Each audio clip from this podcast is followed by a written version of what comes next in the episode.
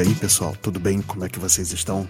Hoje é um episódio especial de terror. Sim, galera, hoje nós vamos falar de Halloween, nosso especial do ano, né? Então, que se tornou um, uma tradição aqui no Multipop, né? A gente tem esse especial de Halloween, mas a gente vai falar um pouco melhor do tema de hoje depois da vinheta. Get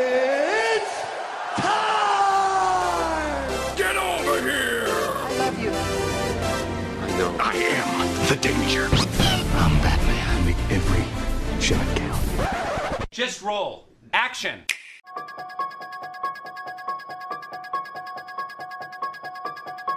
Muito bem, galera. Então, hoje, pra gente poder falar sobre Halloween, né? Pra gente poder falar sobre terror aqui no Multipop, eu trouxe a bancada mais assustadora da podosfera brasileira. Começando aqui sempre pela minha esquerda, ele, Hildo. Olá, um bom dia, uma boa tarde, uma boa noite, meus queridos. Eu venho aqui contar pra vocês a pior e a maior história de terror de todos. Vocês estão preparados pra ouvir? Ela se chama Mais Quatro Anos do Governo Bolsonaro. É, exatamente. Se bem que quando esse episódio for ao ar, né, as eleições já terão terminado, né? Então... Eita, me deixou com mais medo agora. Eita, agora, agora fica no suspense. É Será? o Hildo Vamos- do futuro. Você vai do estar futuro. feliz. Tá na hora do Jair, tá na hora do Jair.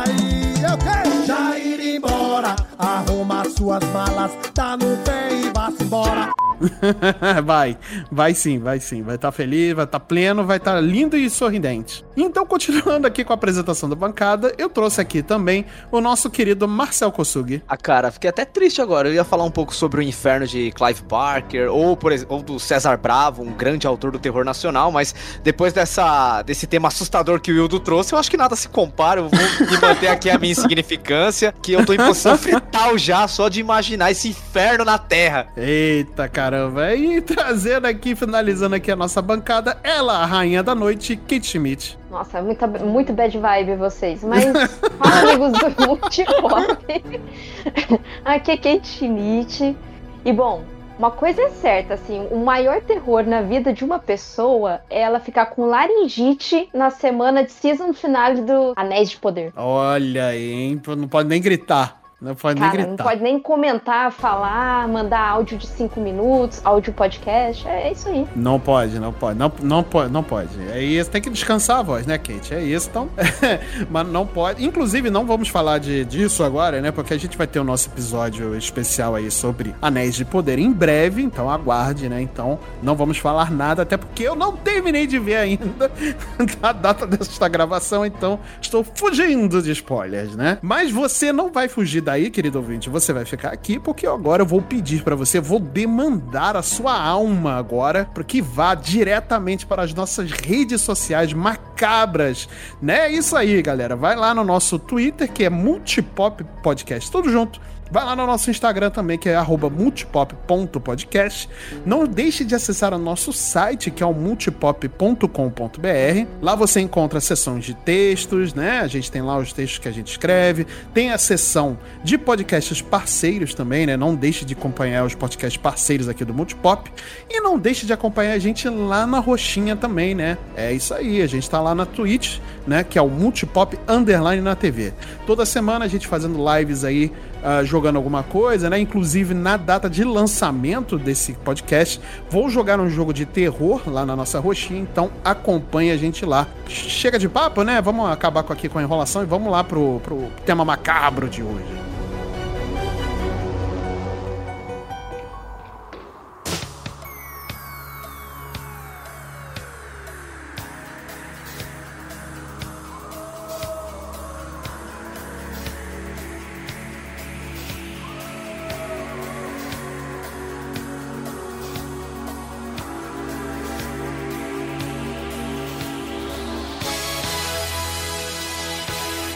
Bem, galera. Então hoje é- é um especial de Halloween, né?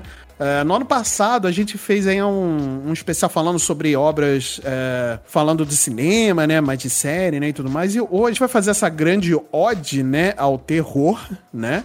E hoje a gente vai fazer um bate-papo aqui mais geral, né? Infelizmente hoje não vamos ter contos narrados, ou vamos, não sei, de repente aí na pós-produção a gente arruma alguma coisa, né? Que eu sempre invento ideia. Mas hoje a gente vai fazer uma grande ode ao terror dentro da cultura pop, né? A gente vai conversar aqui é, sobre o terror, né? Como que ele se tornou essa grande é, massa, né? De, de- da cultura pop, né? E como ele se tornou um gênero muito importante, seja em qualquer segmento, seja ele dentro do terror do- do- dos jogos, ou no cinema, ou no- nos livros, inclusive, né? Tem muito livro de terror bacana, né? O Marcel pode dar um- um- alguns exemplos, Marcel e a Kate, né? Que leram bastante. E as séries também, né? Tem muita série de terror aí, ah, com produções boas, não tão boas, tem produções excelentes, né? E eu quero começar aqui ah, conversando com vocês. é, como é que vocês foram introduzidos ao gênero de terror dentro da, da cultura pop? Se foi através de algum filme, se foi através de algum livro. Vamos fazer esse, esse bate-papo aí. Mas, ó, você já falou, já falou tudo. É, eu comecei a assistir filme de terror a partir ali do Zé do Caixão, que era aqueles filmes bem trash mesmo, sabe? Passava sim, sim. na Band de tarde. E daí acho que o, o filme que eu mais me lembro, assim, é Brinquedo Assassino. Com certeza, Brinquedo Caraca. Assassino, Chuck. Roubou minha pauta, mano. Eita, desculpa aí, Marcelo. Foi mal. Mas é aquele Chuck do, da SBT, né? Que passava de tarde também, por alguma É. casa, né? Sim, Tela de sucesso. Não, tela de sucessos não, como que era? Cinema em casa. Cinema, Cinema em em casa, olha aí, saudoso cinema Mas, em mas casa. eles cortavam algumas, algumas várias partes. Ah, cortavam. óbvio, né? Já era editado porque era formato de TV, né? Então, como era terror, provavelmente tinha algum, algum corte a Isso, mais, né? é. Uma mudança de Certamente. câmera proposital, né? Mas eu lembro que 1 passava na Globo, o 2 e o 3 era no SBT. Nossa, é, é estranho pensar nisso, né? Que, tipo, um filme de uma trilogia que é do mesmo personagem, um passava em outro canal e outros dois passavam em outro. Cara, é, é bizarro isso, né? E a noiva do Chuck passava na Record. Detalhe. Caraca, verdade. Caraca, cara. Coisas, coisas dos anos 90, né? Convenhamos. E o legal é que hoje em dia, né, na- nos dias atuais, temos a série do Chuck, que passa, que tá na Star Plus e tá indo pra Uhum. segunda temporada, pra, pra Sim, estrear. verdade. E é uma série muito boa, viu? É, tá sendo bem avaliada, né? Pelo que eu ando. Não vi a série, obviamente, né? Porque vocês me conhecem. mas eu não, não cheguei a assistir a série, mas ela tá sendo bem, bem avaliada, né? Mas é, o público saudosista do, desses filmes, principalmente o Chuck, eu, vamos falar aqui especificamente do Chuck. O público saudosista do- dos filmes antigos, né? Dos primórdios dos filmes. É, é o público-alvo dessa nova série ou você acha que é um público totalmente novo? Ele trata de outras coisas? Como é que tá? Pra mim, ainda continua sendo público-alvo. Porque ele, ele é bem trash, assim. O Wildo tá acompanhando, não tá, Wildo? Você não tá Sim, sim. Eu, eu, eu assisti a primeira temporada inteira e tô acompanhando a, a segunda temporada agora, né? Que eles estão Uhum. soltando aos poucos, né? Quando esse cast sair, eu acho que vai ter saído uns três ou quatro episódios já. E, assim, eu não, não, não, nunca fui um grande fã da trilogia original e a série me pegou. Então eu acho que ela, ela é ótima pra quem é fã de todos os filmes, porque eles fazem diversas referências é, o próprio Luca, que participa aqui com a gente de bancada, é um fã mais hardcore da franquia e conhece Uhum, mais detalhes. Ele adora, porque eles fazem essas referências muito pontuais e muito específicas. Mas pro cara que não é fã e que não conhece muito bem, é, eles estão completamente dispostos a deixar bem claro os acontecimentos, quando aconteceu, porque eles estão dispostos a explicar. Então, pra, pra te falar bem a verdade, eu acho que atualmente ela é de todas as franquias assim que a gente teve um revival, um, um melhor dos dois mundos, assim. Até então ela consegue atingir pra mim tanto muito bem quanto os novo, as novas entradas de fãs, quanto as mais antigas. E eu adoro porque aí já é um pouco mais do tipo de terror que eu assisto, né? O trecheira, o slasher já é muito mais perto do que a pegada Kate e Marcel aí. Não, mas Ah, é o nesse- sobrenatural, né? Nesse aspecto eu concordo com você, Ildo, porque assim, eu sou um fã, assim, antigo do Chuck, né? O meu primeiro contato com o terror também foi com o Brinquedo Assassino 2, passando no SBT de tarde, assistindo com os meus amiguinhos, quando eu tinha meus 8 anos de idade, morrendo de medo e tal, né? E eu gosto muito da franquia, eu gosto, acho que não sei lá, não sei se eu posso dizer que eu gosto do lore do Chuck. É muito ousado chamar a franquia Chuck de lore, né? Mas eu gosto até do remake, mano, que é uma merda, mas eu tenho um certo carinho. Eu tô adorando a série, apesar de que assim, é uma coisa que tem que ficar clara. Os, os dois primeiros filmes, eles têm uma proposta de ser um pouquinho mais sério, né? O 3 dá uma descambadinha, da noiva do Chuck pra frente vira loucura. Aí teve os dois lá, que é o, o culto do Chuck, a maldição do Chuck, que eles tentam ser um pouquinho mais sérios também, mas também, tipo, depois vira loucura. Essa série é loucura e eu gosto. Sabe? Abra- Abraçou a loucura, né? Abra- abraçou, cara. E ele trouxe de volta vários personagens interpretados pelos atores originais, né? Olha que aí. nem o, o Don Reef, que é o cara que interpreta o Chuck, ele volta pra fazer a voz do personagem, mas quando Na o série, Chuck... né, que você fala. Isso, mas quando ele aparece mais novo, quem interpreta a versão dele mais jovem é a filha dele, a Fiona, que eles fazem uma maquiagem que ela fica a cara do pai. É impressionante, Caralho. cara. Fica muito legal. E eles Nossa. trouxeram a, a Jennifer Tilly de volta, que é a atriz que faz a, a Tiffany, sabe? Ficou perfeito, ah, mano. caramba. Eu adorei a série. Quero mais ver também o Glenn e a Glenda, que são os filhos do Chuck aí, de um filme que a galera não curte muito, mas eu adoro. Então, é, é- assim, eu assisti, na mesma época saiu Eu Sei O Que Vocês Fizeram no verão passado, a série, e, e o Chuck, né? E, cara, o Chuck, assim, nos trailers parecia que ia ser, tipo, galhofa e eu sei o que vocês fizeram no verão passado, parecia que ia ser legal. Mano, foi completamente o oposto. O Chuck é uma puta série interessante, legal, divertida, tem umas questões bem pontuais, assim, que são bem importantes, principalmente pela comunidade queer. Acho que o Wildo pode falar um pouco melhor sobre isso. Mas eu, eu sei que vocês viraram no, verão passado, é terrível, cara. Terrível, terrível. série ruim. É terrível de ruim, né? Não é De ruim, de ruim. Mano, eu- aquela, aquela série assassinou parte do meu intelecto por eu assistir ela, entendeu? Caraca. Que macabro. E olha, eu vou te dizer que essa segunda temporada de Chuck, o budget aumentou, eles estão fazendo coisas. A, a- a série tá até com mais cara de filme, assim, sabe? Aquele Uhum, visual que a gente uhum. espera de um cinema. Então, eu tô gostando do que eles estão apresentando. Não quero queimar minha língua, né? Então não vou falar. Vamos, vamos ver aí como que. Que eles finalizam essa segunda temporada, mas bota minha mão no fogo pela primeira temporada, vale completamente a pena assistir. Mesmo que você não seja um, um grande fã, assim, de Chuck, vai lá, que eu tenho certeza que vai ter vontade de assistir, porque eu mesmo já combinei com meu namorado que a gente vai fazer maratona de Chuck agora em, em época de Halloween, porque sim. Tem que ser, né? Então, assim, pra resumir, Chuck- essa série do Chuck é uma catarse de tudo que já foi apresentado, desde os filmes, spin-offs, enfim, tudo que foi apresentado dentro do. Pode-se dizer do lore, né? Da, da- de Chuck, é o- a série é a catarse de tudo isso, né? Sim. Caraca. É uma merda, mas é incrível. É uma merda, mas é. Cara, a melhor definição é essa. É uma merda, mas é incrível. Mas eu tô aqui, ó, quero lançar a campanha com vocês aqui do, do Multipop também, fazer um, um catarse com os nossos ouvintes, porque eu queria muito fazer uma versão nacional da série do Chuck, só que com o fofão e a boneca da Xuxa, sabe? Acho que seria demais. Caraca, sim. Vamos, bora. Só vamos. Quem sabe pro ano que vem, hein? Grandes lendas da infância. Grandes lendas, é isso aí. Mas é, agora a gente falando sobre ícones do, do, do terror também, né? Pegando esse gancho, nesse gancho maravilhoso aqui de Chuck. Quais foram os grandes ícones de terror pra você, assim, para vocês, né? É, eu, eu, por exemplo, é, eu não gosto muito. Vocês já bem sabem, né? Eu nunca deixei isso escondido, que eu não sou um grande apreciador de terror, né? Eu acho que pra mim o que eu mais gosto em terror, na verdade, são filmes de zumbi. Pra mim é o, é o que eu consigo assistir, né? Ou com monstros, né? Sei lá, é, se tiver alguma coisa de terror com múmia, ou com, com Frankenstein, essas coisas, com monstro, assim, lobisomem, eu assisto, beleza. Inclusive a Marvel lançou essa é, semana passada, na data anterior, né, da gravação que a gente tá fazendo aqui, né? É um especial de terror da Marvel, né? Dentro da Disney Plus, né?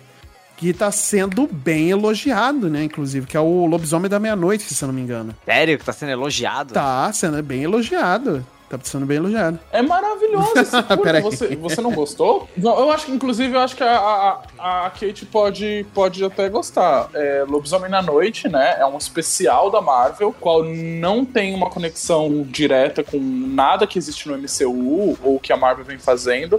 É uma história com início, meio e fim.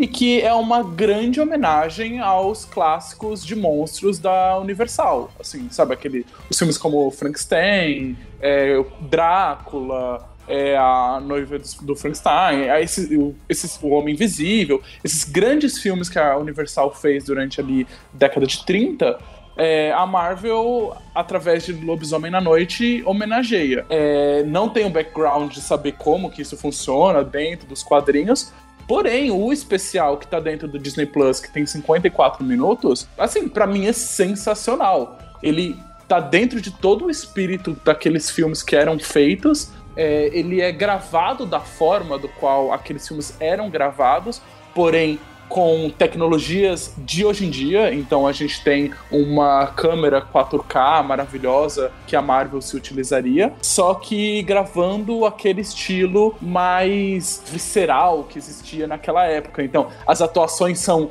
grandes atuações, sabe? Mais exageradas, com certa pompa, tudo é muito, oh meu Deus, que inclusive relembra um pouco o material que era feito pelo Zé do Caixão e tal porque ele tá ali justamente como essa homenagem. É dirigido pelo Michael Giacchino, que eu levei um puta susto quando eu descobri isso, porque para quem não sabe, o Michael Giacchino é um compositor, fez a música, é, a trilha sonora de Batman, do, dos Homem-Aranhas mais recentes, Missão Impossível, Lost, ele é um puta compositor e essa é a primeira vez dele tentando assim a direção e mano eu adorei assim eu, eu adorei a um ponto de que me deu vontade de assistir os clássicos de monstros da década de 30 e de 40. Inclusive, já montei aqui minha listinha, já vamos começar com Drácula. Nossa, maneiro. E ele tem toda essa estética, né, de filmes dos anos 40, né? Que ele é todo em preto e branco, né? A, a, o, o, FPS dele também, ele parece meio quebrado, né? Parece de filme mesmo, né? É, nossa, eu falando de FPS, pelo amor de Deus. Textura. É tudo emulando isso, porém com a grana que a gente tem hoje em dia. Então, tipo, é, você vai ter, sei lá, uma, um, algum, alguns planos muito mais abertos do que você poderia fazer naquela época, né? Até a maquiagem, tem uma coisa que eu não quero muito falar porque eu acho que é legal descobrir na hora, mas até a maquiagem é a maquiagem da época, sabe? Ah, pra quem gostar desse curta-metragem aí, é, eu, eu tenho meu guilt pleasure que é a série Supernatural, né? Que é, também verdade. com essa estética de terror. Eu adoro Supernatural, eu, sim, eu vi todas as temporadas. Uhum. E tem um episódio, o episódio número 5 da quarta temporada, que é muito bom, que chama Monster Movie, que a estética, desde a abertura até o encerramento, também é emulando um filme desses clássicos da Universal, da década de 30, sabe? E é muito divertido porque eles encontram vampiro, lobisomem, múmia nessa estética, tipo, de monstro da Universal, sabe? Que não é exatamente a estética dentro do lore do Supernatural. E, cara, é um dos melhores episódios que tem nesse seriado. E, assim, o Lobisomem na Noite, eu achei. Eu esperava mais sabe? É, eu gostei muito do visual, gostei muito da direção, gostei muito dos personagens, das atuações, mas eu acho que o roteiro, assim, tipo, é meio, meio raso, sabe? Eu queria. Eu realmente queria que fosse uma série, entende? É, para mim não, não colou só ser um piloto de alguma coisa, que eu realmente achei que poderia estender aquilo lá. Aquilo realmente poderia ser um longa-metragem, ou um seriado aí de, de quatro seis episódios, que tinha coisa ali para explorar ainda, eu gostei. Trouxeram coisa que eu achei legal pra caralho, não sei se... É, não sei se eu dou spoiler sobre isso e tal, mas nossa, eu, eu adorei. Eu gostei assim, mas Infelizmente, eu acho que tem pouco roteiro. Parece um. A questão do, do plot, né? O gatilho pra, pra trama andar. Eu acho que é muito mestre de RPG que tá sem criatividade, sabe? Ele faz uma caçada num, num labirinto. Mas beleza, tipo, a estética compensa. Mano, é um sopro de criatividade muito grande, assim, dentro do MCU. Não só dentro do MCU, eu acho que é um sopro de criatividade muito grande dentro dessas propostas modernas que a gente vem recebendo, assim. É legal você prestar essa homenagem, principalmente levando em consideração que isso pode atingir um público muito novo, muito grande, assim, sabe? E que pode fazer essas pessoas quererem correr atrás de mais coisas, sabe? Tipo, o, o moleque que assistir esse curto, o próximo ele pode querer ver Van Helsing, de Van Helsing ele pode querer ver o Drácula de Bram Stoker, de Drácula de Bram Stoker ele pode querer ver o Drácula original, sabe? E aí quando você vai ver, você acabou colocando essa pessoa num, num universo muito rico, assim, sabe? Muito divertido. Que eu acho que, inclusive, quem fala isso é a Isabela Boscov, do, que, na crítica dela, não, não, tô, não, não, vou nem roubar essas palavras dela, mas ela diz que, é, inclusive, isso faz. se faz parte um pouquinho da Marvel, né? Porque a, a Marvel vem meio que pasteurizando o universo cinematográfico. Eu acho que é, cai um, recai um pouco sobre os ombros dela retribuir isso, sabe? E, e acabar aplicando energia, vontade, inovação dentro disso. Não é o melhor filme do Gael Garcia Bernal, né? Se você quiser ver o melhor filme dele, veja Diário de Motocicleta, que, que o Bassi, ele é o Che. Mas é isso, concordo, concordo com o Hildo aí. Ele como Jack Russell, sim, o personagem principal tem nome de cachorro. O, ele como Jack Russell manda bem.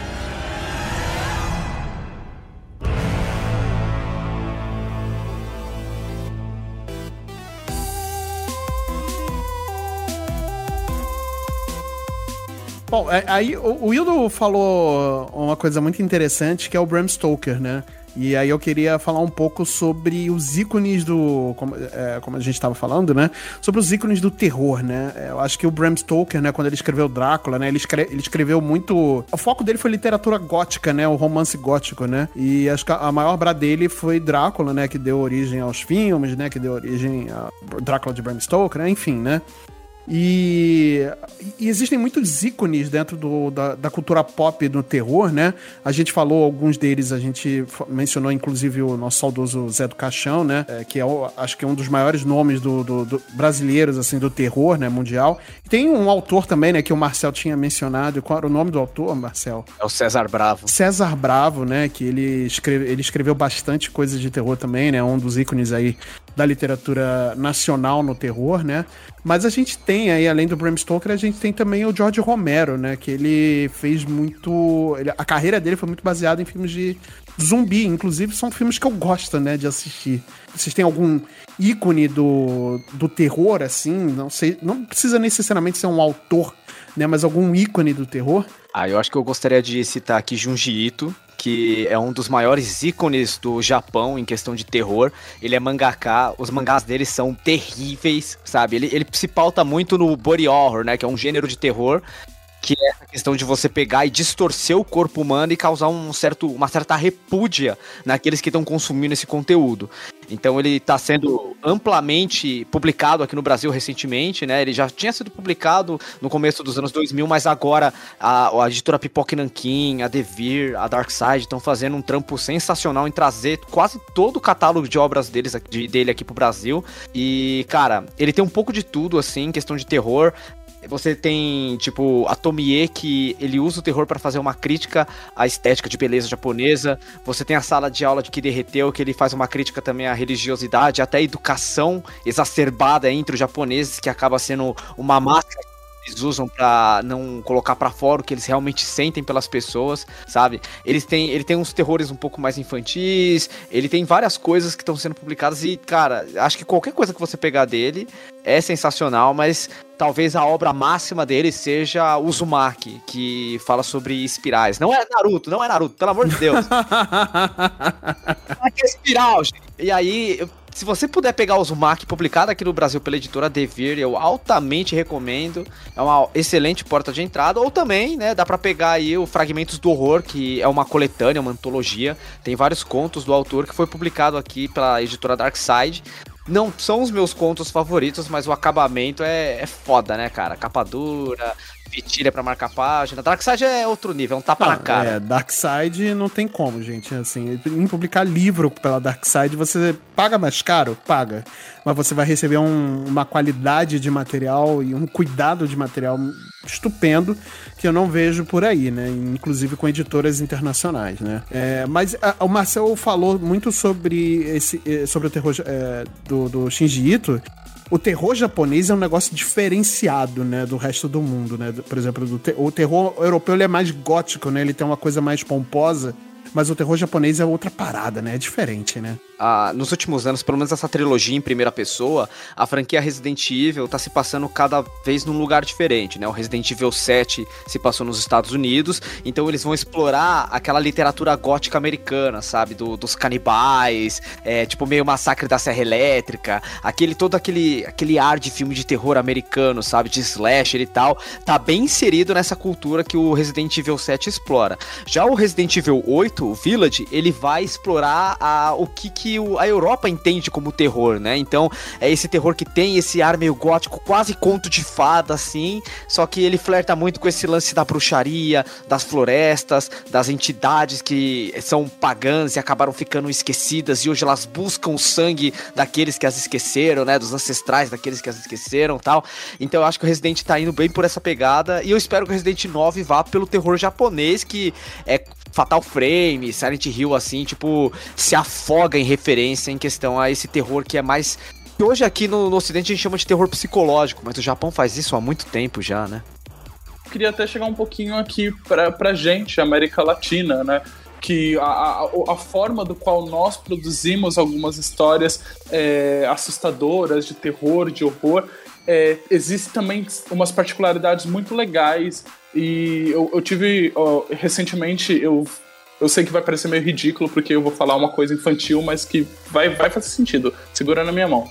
É, eu tava assistindo na HBO Max é, uma animação chamada Frankelda, que é uma animação latina. É a primeira produção original do Cartoon Network da América Latina que foi feita para HBO Max. É, ela foi feita no, no, ano passado, mas eu só estava assistindo agora e ela é completamente stop motion. É engraçado que quando eu comecei a assistir ela, eu não sabia que ela era é, original da América Latina, mas eu fiquei pensando, nossa, isso tem uma pegada muito de contos que a gente viveu muito aqui é, no Brasil porque ela conta essa história. É, é, a Frankelda é essa personagem que vai lendo diversos é, contos que ela fez, e são contos meio que para ensinar crianças a não fazerem coisas erradas, assim, sabe? Só que no final da, da situação é sempre. Ela acaba de uma forma meio que horrível, e aí eu comecei a pensar o quanto isso acaba refletindo muitos contos que a, as nossas avós contavam para as nossas mães de forma de, de correção, sabe? Então, por exemplo um dos primeiros contos que aparece no HBO Max, ela conta a história de um garoto que não queria fazer o dever de casa e, portanto, ele troca de lugar com um gremlin. Só que o gremlin engana ele e ele acaba ficando para sempre como uma, uma, forma de um gremlin e nunca mais volta a ser criança de novo. Então, eu acho que o, o, o terror latino-americano ele tem um pouquinho essa parada de correção, né? A gente tem essa, essa coisinha meio tipo a, o, o homem do saco, né? Aquele cara que vai vir te buscar e, mano, sabe que é assustador. O, o próprio bicho papão. Eu acho que, tipo, é, é, é curioso você ver como na Latinoamérica, Latinoamérica como um todo, o terror vem esse aspecto meio de correção. Até mesmo nos filmes que são produzidos, né? Tem essa parada meio do tipo a punição, a correção, o diabo. Acho que é uma coisa muito cultural, né? Não só nossa aqui, mas acho que da América Latina, bem como o Hildo exemplificou, né? Porque quem nunca cresceu ouvindo do, dos pais, né? Falando: olha, se não fizer o, o, o dever de casa, eu vou embora. Ou, sei lá, eu vou. O homem do saco vai te levar se você for um mau menino. É a cultura da ameaça. V vamos ser, vamos ser bem. Né? A cultura da é. ameaça, que nem sempre é muito bom. Porque, por exemplo, eu vou dar um exemplo, eu tô saindo totalmente do assunto, mas eu acho que é um exemplo que é bom para todo mundo levar para a vida. É, com criança, por exemplo, fica falando assim: olha, não faz tal coisa que a polícia vai vir te pegar. A criança vai associar a polícia ou uma pessoa que poderia ajudá-la em um momento como algo ruim, uma pessoa ruim. E daí, quando ela precisar realmente, é, assim, né, ela tá perdida, ela precisa falar com alguém, ela não vai, ela vai ter medo do policial, entendeu?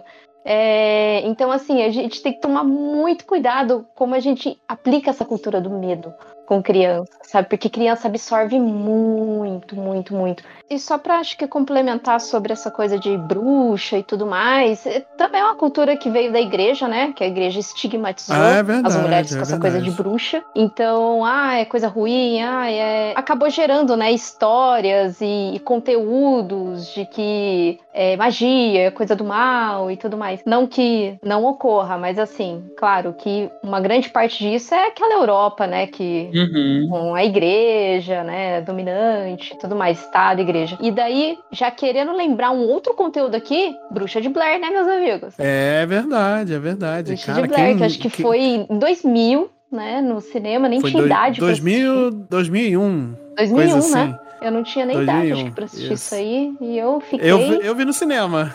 Vi Você viu no cinema? cinema? Eita, eu vi, eu vi. Ei, Marcela, não tava querendo. Entregou. Entreguei. Mas eu fui com, eu fui com meu irmão, pô. Não foi com. não fui com namoradinha nem nada. nem, que eu, nem que eu tivesse ido, cara. Eu não ia conseguir, cara. Pô, o filme não ia ter um clima de romance. Não tem como. Como a gente vê, né? Não é só utilizado para terror, mas é utilizado também para contar uma história, né? Assassin's Creed vai vir aí com Assassin's Creed Rex, que é baseado no. Entre aspas, aqui, muitas aspas, tá? Caças bruxas é, na Europa. Então eu, eu tô muito curiosa para saber como que vai vir esse conteúdo. É que eu acho que com o passar do tempo acabou se cada vez mais é, tendo uma ressignificação de, de, de todos esses ícones que a gente tem, né? De todas essas paradas. É, a Kate puxou um pouquinho muito esse rolê do catolicismo, da igreja, né? A gente acabou entrando num- numa outra forma do qual a gente acaba vendo muito esses que eram tidos como os, os heróis, os símbolos de, de puro, de correto, de santificado, Uhum, uhum, como vilões, como monstros, como, como outras paradas, né? Então, hoje em dia, bruxas não são tão mais é, horrorosas e maléficas como nós as conhecíamos. Hoje em dia, elas são seres muito mais conectados com a natureza e coisas do tipo. É, pessoas que estão muito conectadas com a Wicca, por exemplo, acho que podem falar isso até melhor do que eu, é, tem uma outra vibe, enquanto a Igreja Católica cada vez mais mostra sua face como algo mais perto do que a gente conhece como vilanesco. Não tô querendo falar mal da, da fé e da religião de ninguém, mas assim, é inegável Uhum. as monstruosidades que a Igreja Católica fez no passado, né? E o como isso é muito mais perto do que do mal que ela prega, né? Ela- o, que ela, o que ela diz ser tanto esse mal, esse, esse horror, tava muito mais perto dos seus atos antigos, né? É verdade, é verdade. Infelizmente, né? Mas, é, novamente, eu vou reforçar aqui o, que o Willo falou. A gente não tá é, falando mal do- da religião de ninguém, enfim, a gente não tá A querendo. gente tá trazendo ofender. históricos, fatos históricos aqui, né? Exatamente, Pra poder complementar o debate. Exato, é contra fatos no argumento, né? Cê- cê- é, bem, é bem sabido, né? Inclusive temos professor de história aqui em presente, né? Que pode confirmar essas coisas, né? Que a Igreja Católica na- Europa fez atrocidades com, com as pessoas em nome do Eu confirmo. em nome de um bem maior, enfim. né? é, é isso. Pronto. Eu confirmo. Passou, passou o, É. o papel lá na mesa do Marcel, ele só assinou. Ele só bateu o É só carimbo.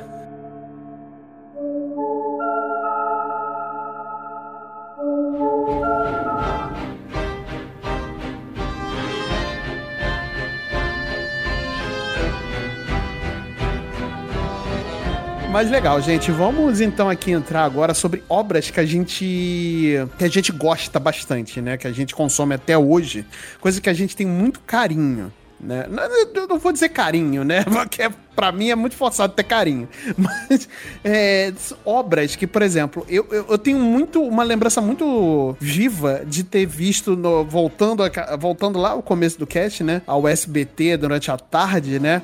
É, Bolha Assassina. É, é esse tipo de filme que eu, que eu assistiria, sabe? Tipo, filme bobo, assim, sabe? Né? Que tem um.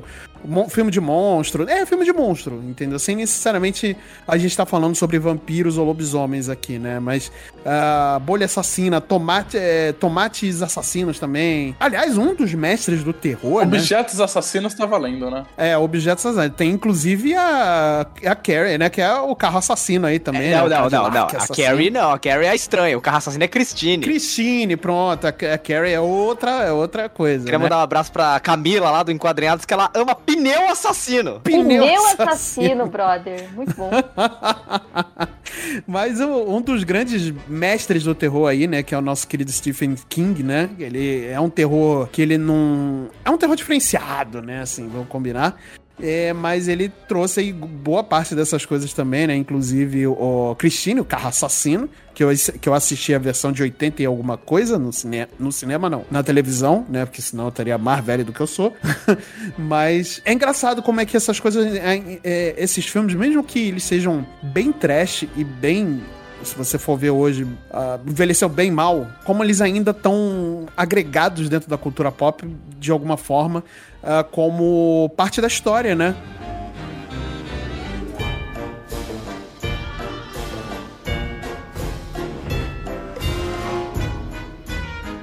eu gosto bastante desses filmes de espírito, cara. Olha, eu gosto, porque assim, eu acho que o que deixa a gente com medo é aquela coisa de não saber se realmente existe, do, do desconhecido, né? Aquela coisa intriga, mas ao mesmo tempo a gente sente medo.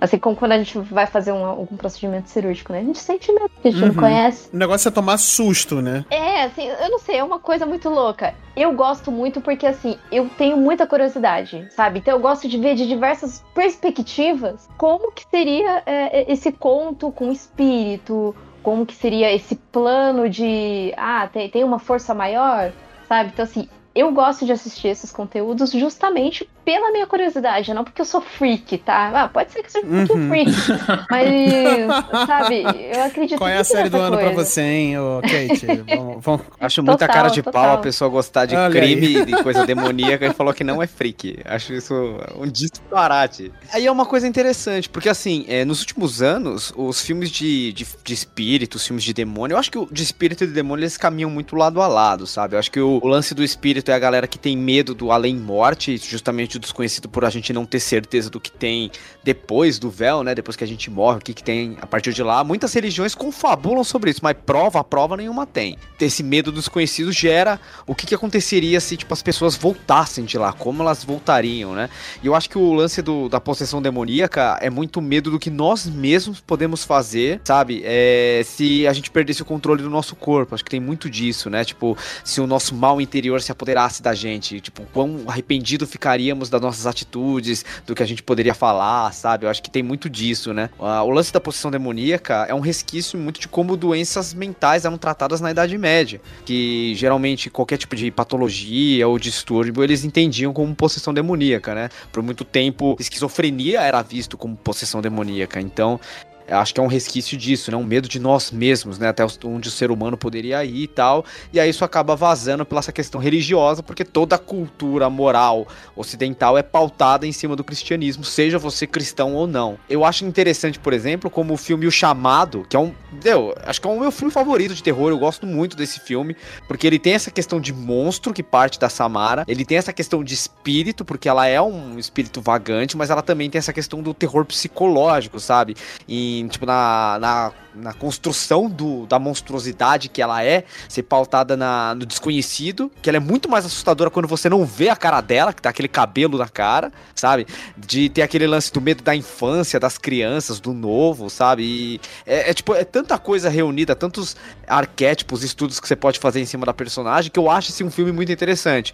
Infelizmente, Chamado é um tipo, uma franquia que tem o quê? 11 filmes, se contar os japoneses, mas só o primeiro presta, sabe? É, é triste. Terror tem dessas, gente. Se você gosta de franquia de terror, no geral, só o primeiro é bom. O resto aí, tipo, é, é ladeira abaixo. É impressionante. É, pois é. Mas agora, pegando, pegando esse gancho aí de, de produ das produções de, de série, cinema, eu queria fazer aqui um brainstorm com vocês e pensar e a gente tentar chegar num denominador comum. Por que que as produções de terror elas não vão para grandes premiações, para Oscar, ou Urso de, Urso de Prata, Cannes, enfim. Por que, que essas grandes produções de, de terror, e tem filmes de qualidade, tem filme, tem séries maravilhosas, livros, enfim, a gente já enumerou um monte aqui, inclusive. Por que, que essas não são. não têm a devida atenção nas grandes premiações? A galera que escolhe é um bando de cuzão. Now the world don't move to the beat of just one drum. Marcelo, você acha que, que, que velho da caverna gosta de filme de filme de terror? Gosta de assis- assistir aqueles drama, academia do Oscar. não, mas eu não falo só do Oscar, é, Kate. Não, ma- mas assim, eu, eu sei, não é só do Oscar, mas a premiação que fica mais em voga todo ano, que todo mundo, que movimenta, né, a internet, que movimenta é, público, é o Oscar em si. Muito embora ano É, foi. passado eu achei que não Bem morno, né? foi bem morno. Essa galera da academia é branco, velho, hétero e da premiação. Por isso que, assim, é, é tão raro você ver grandes, excelentes filmes de outros países concorrendo. Aí faz a categoria melhor filme estrangeiro. É, eu acho que ainda até uma resposta ainda mais abrangente ainda, não como o Marcelo comentou, não só comentando só sobre a academia, que a Kate está corretíssima, grande parte é porque não só a academia, mas o, o Emmy, o Grammy, esses- essas grandes premiações, quem tá ali geralmente na ponta é o cara, branco, hétero. Mas é que eu acho que também parte do ponto de que o, o, o terror, né, ele vem geralmente parte de grupos marginalizados, né? Ele vem do. Ele, ele parte da margem pra dentro, né? Então, quando a gente vê o, o, o terror chegando na massa, no pop, geralmente ele passou antes muito e muito tempo sendo explorado no- pela- pelo popular, né? No boca a boca, né?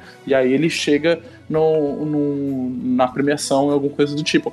Então, eu acho que vai também um pouco dessa vontade de é, dessa arrogância, sabe? Desse local de manter o, o que é do, do grande público meio que longe. E aí aqui fica a, a, a grande, o, o ao concurso, né? A grande costura, a grande classe, as músicas clássicas, o rolê, nananana, sabe? Enquanto o, essa parada do, do qual você discute problemas sociais, é, hierarquias, do qual você expõe feridas sociais, você deixa ela mais aqui, porque isso não é algo do qual nós aqui deveríamos estar discutindo, a, a grande alta classe europeia, sabe? Eu acho que é muito complicado que o terror, ele sempre foi muito marginalizado, sabe? Eu acho que o Wildo, ele comentou isso no nosso último cast de Halloween e foi uma fala, assim, perfeita, né? Que grande parte das pessoas que se sentiram marginalizadas em algum momento tem a tendência a se afeiçoar a obras de terror. Justamente porque, é, por elas serem marginalizadas, você acaba encontrando identificação e o terror, ele acaba sendo uma voz para muitas dessas minorias, sabe?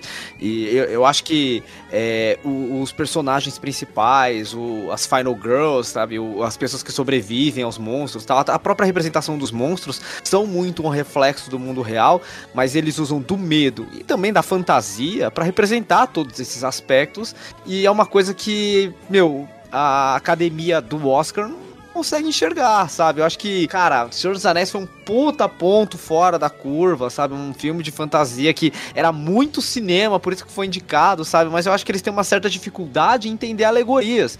E terror é isso, cara. É uma grande alegoria com sangue pra caralho, mas ele retrata, retrata questões que- é, pessoais da sociedade, é, questões psicológicas. Eu acho super importante você olhar pro terror com um olhar mais crítico.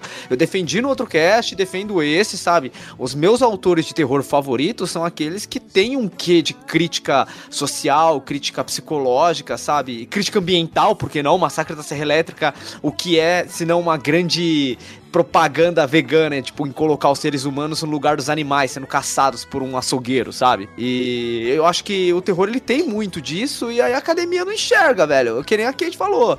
É uma galera aí muito conservadora, tipo, privilegiada, sentada numa cadeira com um monóculo, achando que eles são, tipo, o suprassumo do que eles entendem de arte ou não. E mesmo os caras que eles são marginalizados, quando eles chegam lá, eles começam a emular esse comportamento babaca, sabe? Tipo, porra, sou fãzaço do Martin Scorsese. Aí ele já foi marginalizado pra caralho pelos filmes de máfia dele. E aí agora que ele tem voz, ele usa essa voz pra criticar filme de herói, mano. Não que, tipo, ele tenha que gostar. Mas, mano, eu acho que é, é muita, é muita soberba você achar que você tem o direito de definir o que é arte e o que não é. É nessa que o, o terror, ela- ele começa a ser cada vez mais escan- escanteado, sabe? A pena, porque é um, um dos gêneros que eu mais gosto. e né? eu acho que existe muita consciência nisso, viu? Não, não, não é tanto, ai, não, ah, não sei muito bem o que, estou, no que estamos fazendo. Eu acho que existe uma parcela que faz isso de propósito, evitando que atinja mais pessoas, sabe? Evitando que mais desse conteúdo seja produzido, seja falado, seja estabelecido. Não consigo pensar em um material que esteja dentro do, de- do terror ou do horror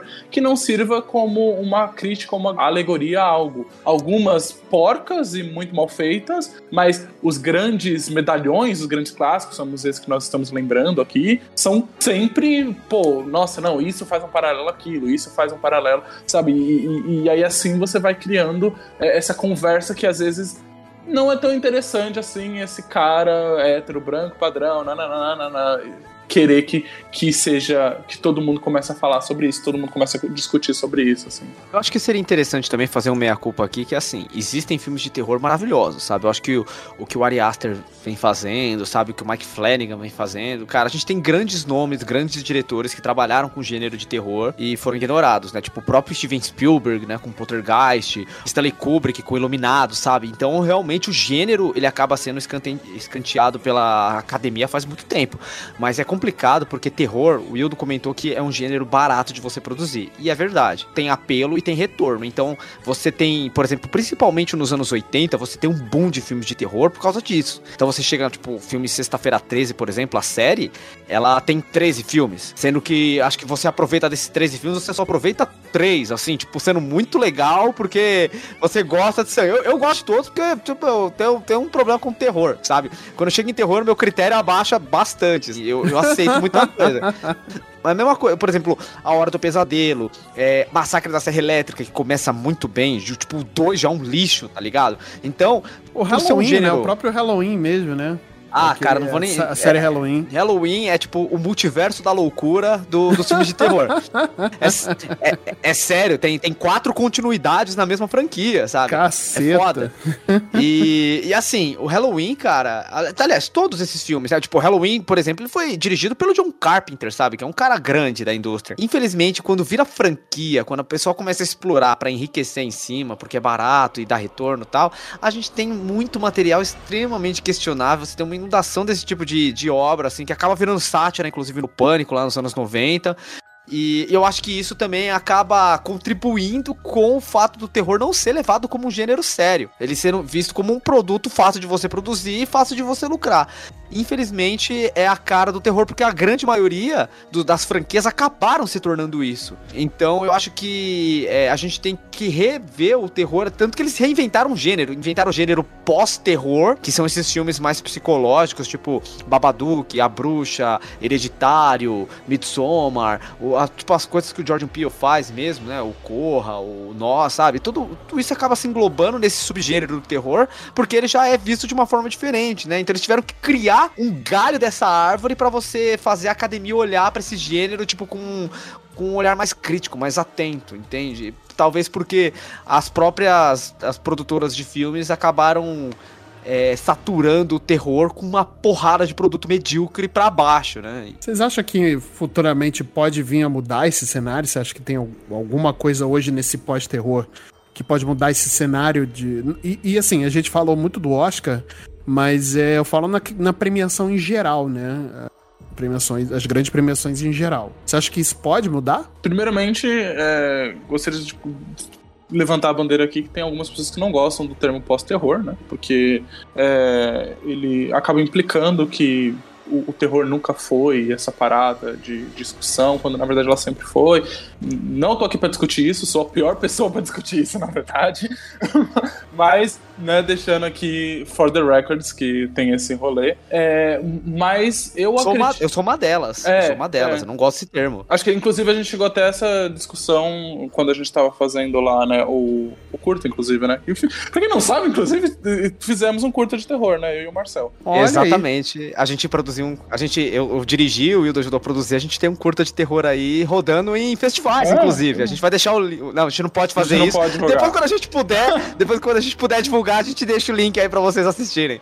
Tá muito bom, muito bom. Mas o que eu queria comentar é que eu acho que já cada vez mais se torna impossível você ignorar, assim, sabe? Tipo, hoje em dia é impossível você ignorar o nome Jordan Peele, por exemplo. Não- não- não- cara, você vai ignorar ele? Não tem o que você fazer, sabe? Tipo, ele assina um, uma- um negócio, você vai fazer, sabe? Tipo, hoje em dia ele tem aí o contrato com a Universal, que é invejado por milhões de diretores o- com as Uhum, paradas que ele vai uhum. fazendo. É, o próprio Ari Aster, não tem como você ignorar o que o Ari Aster tá fazendo. O, o, o rapaz lá, que agora, eu não sei o nome, mas sei que o Marcel sabe, que fez a Mansão Blair. Mansão Bly. Mansão Bly. Qual é o nome dele, moça? É... Ai, Mike Flanagan. Mike Fang. Também é impossível você ignorar o cara.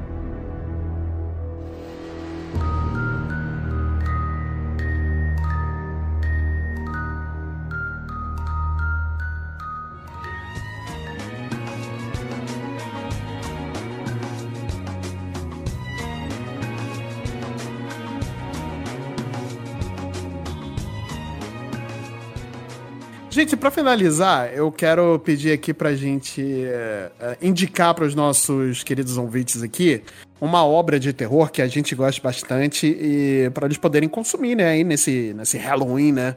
Seja acompanhado, seja sozinho, seja com a família. Com a família, inclusive, é muito bom, né? Porque, pô, olha aí, que, que programa legal, né? Sozinho, sozinho. Não, protegido, por favor, né? Vamos combinar.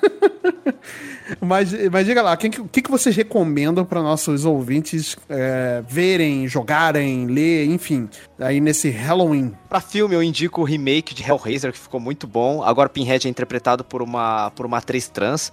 A Jamie Clayton, que ela fez Sense8. E isso, por incrível que pareça, foi um remake de um filme clássico de terror que ficou incrível. Então assista o novo Hellraiser. Ele ainda não estreou lá fora, ele saiu pela Hulu, mas vale muito a pena.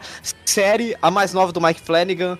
É, Clube da Meia-Noite, mas vão preparados com os lenços, porque é terror, mas é muito mais drama do que terror. Culpa das Estrelas com fantasma. Basicamente isso. Nossa É, jogo, joguem Fobia, que é um jogo brasileiro que se passa num hotel assombrado, do caralho. E é, mangá, peguem do Junji aí qualquer coisa, pega Tomie, é uma, ótima introdução. E livro, eu acho que, já que eu falei de Hellraiser aqui, eu acho que nada mais justo do que falar dos livros de sangue que estão saindo pela editora Dark Side aqui. É uma série de seis livros do Clive, Ba- do Clive Barker, que também vale muito a pena. Então, é isso, leiam.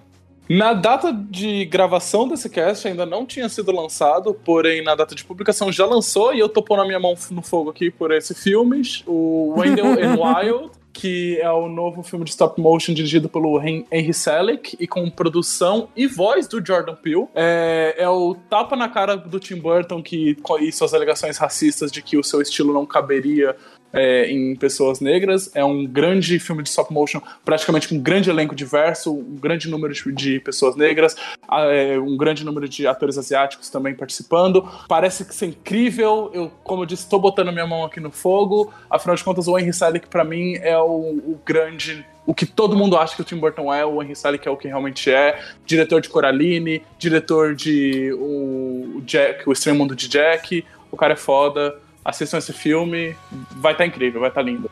Tem um livro que é o. é- Acho que o nome dele é Ed Lorraine Warren, que é, que é o casal, aquele casal daquele filme.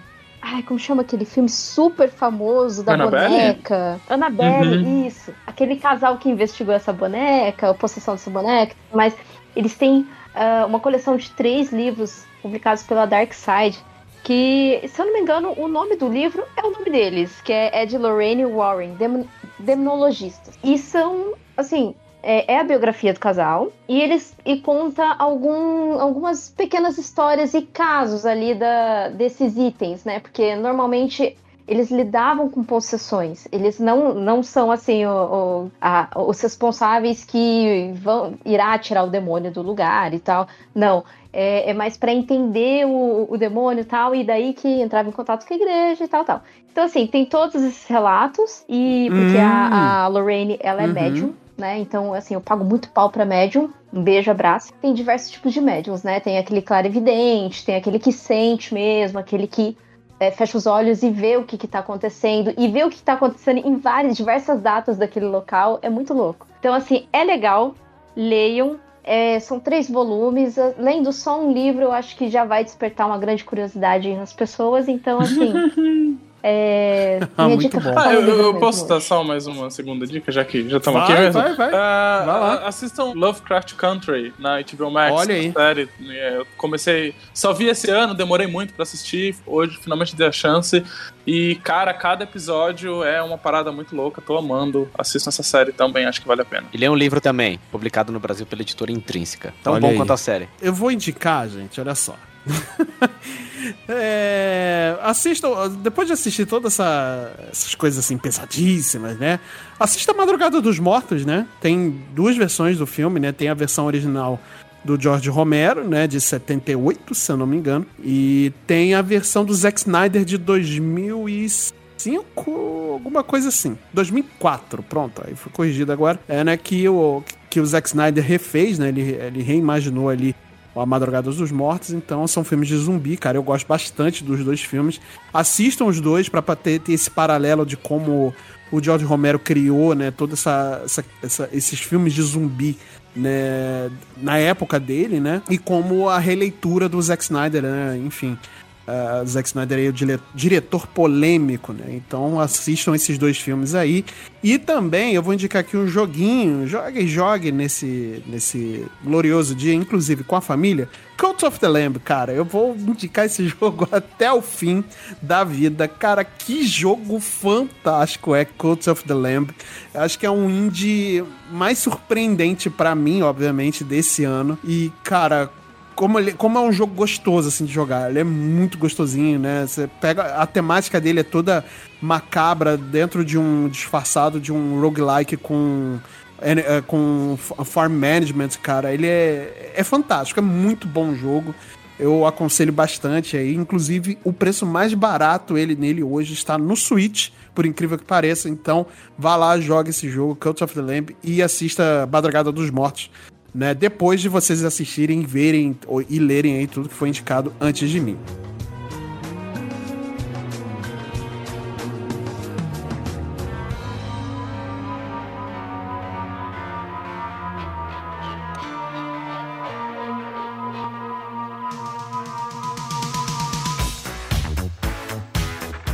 Muito bem, galera. Então vamos encerrando por aqui hoje.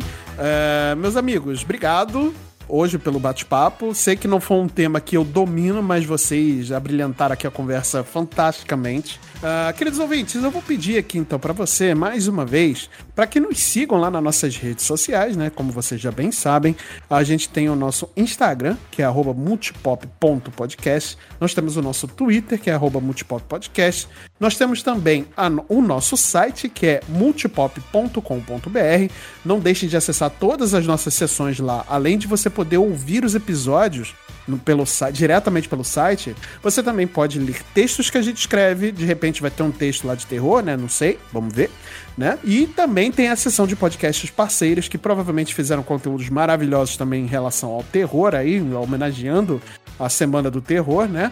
E não deixa também de acompanhar a gente lá na roxinha, na nossa Twitch, né? Que é o arroba multipop underline na TV. Então temos todos esses canais aí de comunicação.